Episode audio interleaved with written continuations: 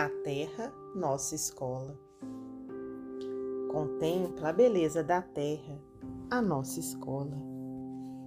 Para que o pessimismo não te obscureça a estrada, anulando-te o tempo na regeneração do destino.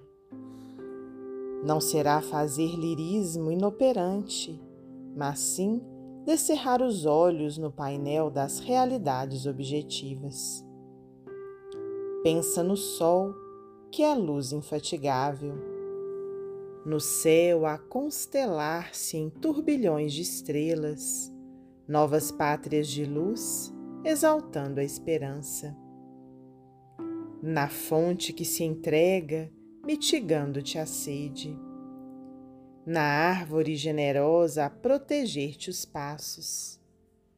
Na semente minúscula abrindo-se em flor e pão no lar aconchegante, aguardar-te promissor. Tudo no altar da natureza é prazer de auxiliar e privilégio de servir.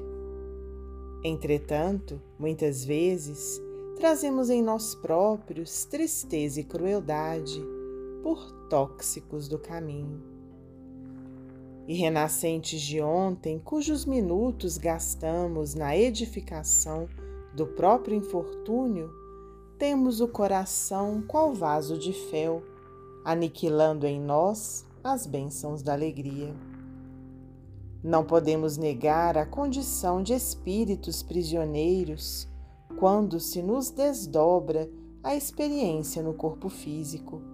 Entretanto, é nessa segregação oportuna que recapitulamos as nossas lições perdidas. É na veste física que tornamos ao adversário do pretérito, à afeição mal vivida e ao obstáculo que se fez resultado de nossa própria incúria. Não há mal na terra senão em nós mesmos, mal de nossa rebeldia multimilenária diante da eterna lei do amor gerando os males que nos marcam a imprevidência. Descerremos as portas da alma à luz da grande compreensão e, buscando aprender com os recursos do mundo que nos amparam em nome da divina providência, reajustemo-nos no amor que entende e socorre, abençoa e serve sempre, na certeza de que, refletindo em nós os propósitos divinos, encontraremos desde agora, nas complexidades e nevoeiros do mundo, a preciosa trilha de acesso ao eterno bem. Emmanuel, psicografia de Francisco Cândido Xavier, do livro Família.